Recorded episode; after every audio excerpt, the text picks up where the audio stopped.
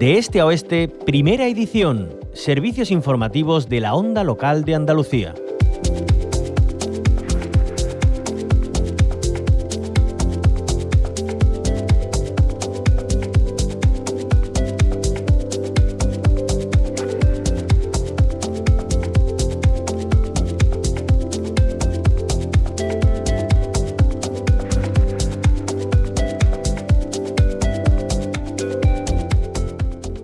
De pensiones, gratuidad de Renfe en 2023, 100 euros al mes para la crianza son claves del proyecto de ley de presupuestos que aprobaba el Consejo de Ministros esta semana.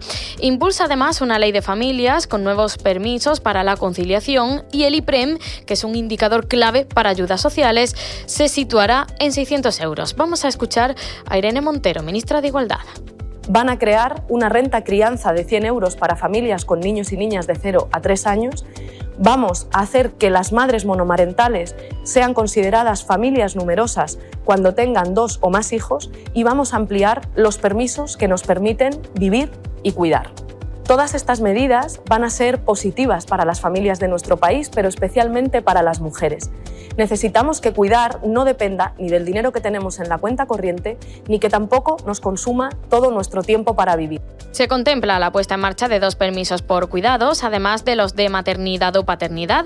El primero, un permiso de siete días al año remunerados para el cuidado de familiares o convivientes. Servirá, por ejemplo, para quedarse en casa para cuidar de hijos e hijas de una persona mayor o acompañar al médico a un familiar. Además, se va a reconocer un permiso de ocho semanas al año hasta que el niño o la niña cumpla los ocho años, en este caso no remunerado. Ahondando en la conciliación, ha sido clave en la negociación presupuestaria entre PSOE y Unidas eh, Podemos. Esta última fuerza que dirige el Ministerio de Derechos Sociales impulsa la ley de familias que llegará al Consejo de Ministros de forma urgente antes de que finalice este mes. Es el compromiso adquirido por el Partido Socialista. Vamos a hacer lectura de todo ello con Maite Egos Cozabal. Ella es socióloga del Club de Malas Madres. Maite Egos Cozabal, bienvenida a la onda local de Andalucía. Hola, buenos días. Gracias por acompañarnos. Eh, son muchos los anuncios, Maite, pero eh, a nivel general, al menos en lo que concierne a la conciliación, tal y como están planteadas estas medidas, ¿van por la buena dirección?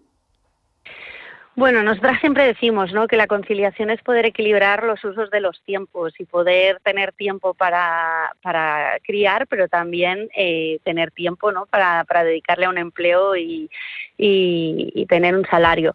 Eh, estas medidas, el enfoque de estas medidas están planteadas para la ausencia, es decir, para quedarnos en casa cuidando que, ojo, que algunas pueden ser, pueden ser buenas y, las vemos bien, pero el planteamiento general, eh, nosotras somos críticas porque no se está revisando el modelo laboral que hace que las horas que destinamos al empleo ahora mismo ocupen la centralidad del día y no nos permita tener tiempo para hacer uso de otros tiempos como la crianza, ¿no?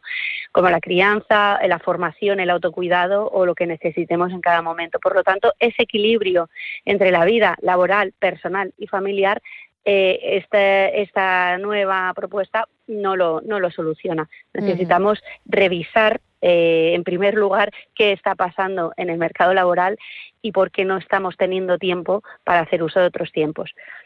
¿Y por qué no estamos teniendo tiempo para hacer uso de, esos otros tiempos, eh, Maite? Pues pues como digo, eh, ahora mismo el, trabajo remunerado, lo que es el empleo, está ocupando la centralidad de nuestra jornada, de nuestro día. Entonces, nos vemos obligadas a renunciar a un aspecto u otro de nuestra, de nuestra vida. Algunas renuncian a, horas de trabajo cogiéndose una reducción de jornada que recordemos que casi, ocho de, eh, que casi nueve de cada diez reducciones de jornada las cogen mujeres. Otras renuncian cogiendo excedencias o abandonando el mercado laboral, que para nosotras es la mayor renuncia. Y otras en muchos casos están renunciando a tener más hijos precisamente por no tener tiempo para cuidarles, ¿no? Recordemos una encuesta que hicimos nosotras, las invisibles, en 2020 que nos decían, siete de cada diez nos decía que hubiera tenido más hijos o tendría más hijos si eh, pudiera contar con medidas de conciliación que no penalizaran su salario, ¿no? Entonces, como digo, esa, ese coste que estamos pagando, que se llama renuncia, eh, ya sea un coste salarial personal eh, o emocional también en muchos casos, lo estamos pagando porque eh, las ocho horas de empleo están ocupando la centralidad del día y no estamos permitiendo dejar tiempo para otros tiempos, como puede ser el cuidado ¿no? o el autocuidado, como decía.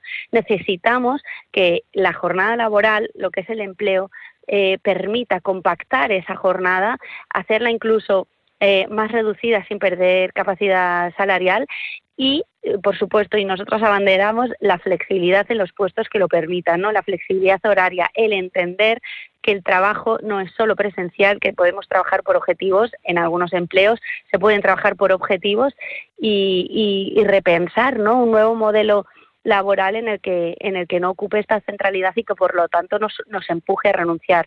Estas propuestas, estos permisos, lógicamente no vamos a decir que no funcionan, pero son totalmente insuficientes si no revisamos la otra parte.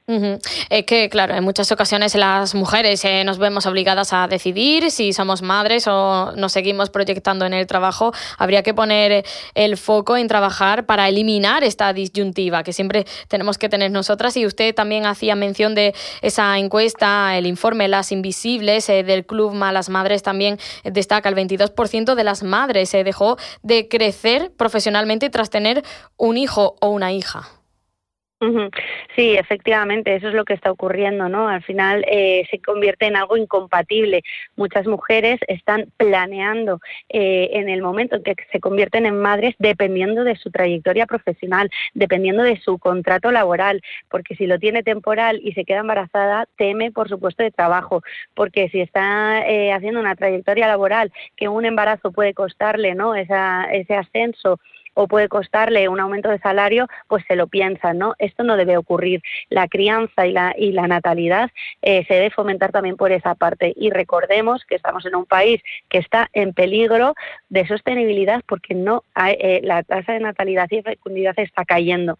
Entonces, ¿por qué estamos mirando a otro lado? Si realmente la conciliación, lo dicen los datos, ¿no? que es clave para, para reducir esa brecha entre el deseo de ser madre y finalmente el número de hijos que tenemos finalmente. ¿no? Estamos también cansadas de oír que las nuevas generaciones de jóvenes ¿no? son más egoístas y no quieren tener hijos o no quieren tener tantos hijos. Y eso lo demuestran los datos y no es así. Los motivos principales por los cuales no se está teniendo hijos es por la precariedad laboral y la falta de conciliación. Por lo tanto, si queremos fomentar esa sostenibilidad de nuestra sociedad, necesitamos, por supuesto, apostar por medidas de conciliación que hagan la vida más sostenible, más equilibrada. Claro. Maite Coscozabal, la verdad, estaba diciendo cosas bastante interesantes no quiero perderme eh, ese apunte que usted realizaba antes, eh, creo que al hilo de, la primera pregunta. Hay una parte emocional en todo esto. Tiene que ver con que las mujeres eh, nos sintamos infravaloradas, por ejemplo, cuando somos madres. Bueno, es que ese sentimiento tiene una raíz, ¿no? Y la raíz es la creencia, ¿no? Y, y, y, que eh, la maternidad no está bien vista o está vista más como una barrera, como una losa en otro ámbito, que es el productivo, ¿no? En el mercado laboral. La maternidad y la crianza, no nos olvidemos que eh, lo que están haciendo es producir fuerza de trabajo para el ámbito productivo. Estamos produciendo seres que luego van a, mm, van a formar parte ¿no? del ámbito productivo y del mercado laboral. Pero eso no se ve. La maternidad es invisible y está infravalorada en el sentido de que no se ve los, o sea, en qué consiste la maternidad. La maternidad y criar es producir también fuerza de trabajo y, hacer una sociedad más sostenible. Y como eso es, invisible y no se está, no se está entendiendo, eh, hace que pues cuando una mujer tiene que, comunicar que está embarazada en una empresa, lo hace con miedo, porque lo que se ve realmente es un obstáculo para la producción de la empresa, porque esa ausencia de esa mujer no se está viendo como un beneficio social, sino se está viendo como una losa para la propia producción de la empresa. Entonces tenemos que cambiar la mirada, tenemos que cambiar el foco, tenemos que entender que criar y, tener hijos es positivo, es beneficio social y lo tenemos que entender así. Y dejar atrás esas creencias que hacen que una mujer pues cuando está embarazada pues sea penalizada, encuentre barreras, eh, incluso no se piense más de una vez en, tener hijos por, por, esa propia penalización que, va a vivir. Maite Goscozabal, recordamos, es socióloga del Club de Malas Madres. Eh, le lanzo esta pregunta. ¿La maternidad implica pérdida de poder adquisitivo?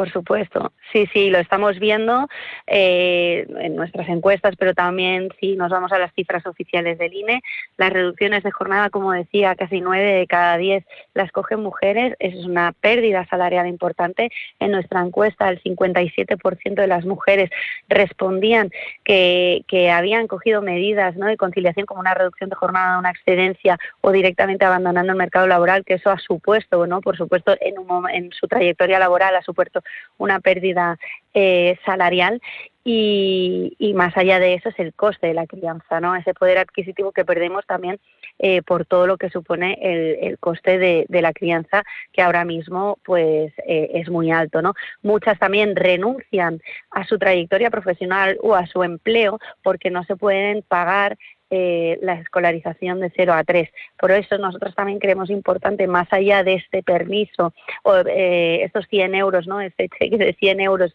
por nacimiento, creemos que esto no va a solucionar el problema de base. Necesitamos también universalizar y hacer gratuidad de las escuelas de 0 a 3, porque ahora mismo muchas mujeres se ven empujadas a renunciar porque si hacen cuentas, si hacen números, no les sale a cuenta pagar una escuela infantil para poder ir a trabajar y cobrar 800 euros.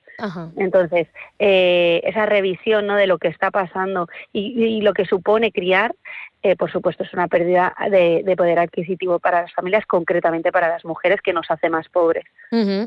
eh, Maite Goscozabal, háblenos del Club de Malas Madres, eh, porque tienen esa campaña, Yo no renuncio, imaginamos que podemos acceder también a, esta entidad para encontrar asesoramiento, herramientas, eh, para comprender mejor esta situación, para conocer a otras mujeres que estén en coyunturas similares y así crear grupos de, de apoyo mutuo, ¿no? Bueno, pues el Club de Malas Madres nace ¿no? de la experiencia personal de una malagueña, que es Laura Baena. Ella empezó a expresar ¿no? su sentimiento de malestar, su el sentirse mala madre, lo empezó a expresar en redes sociales en 2014, pues y a día de hoy somos una comunidad de más de un millón de mujeres que queremos desmitificar la maternidad, que no nos creemos ese cuento de que somos superwoman, porque eso realmente es un mito que nos acaba haciendo más daño, el, creernos que podemos llegar a todo, ¿no? Entonces, bueno, pues la comunidad tratamos de ayudar con humor también a muchas mujeres a que se sientan acompañadas, que no se sientan bichos raros cuando están pasando por ese proceso de convertirse en madres y vivir la maternidad con humor y con y con compañía. Y luego tenemos nuestra lucha de la asociación Yo No Renuncio, es nuestra mm. reivindicación principal.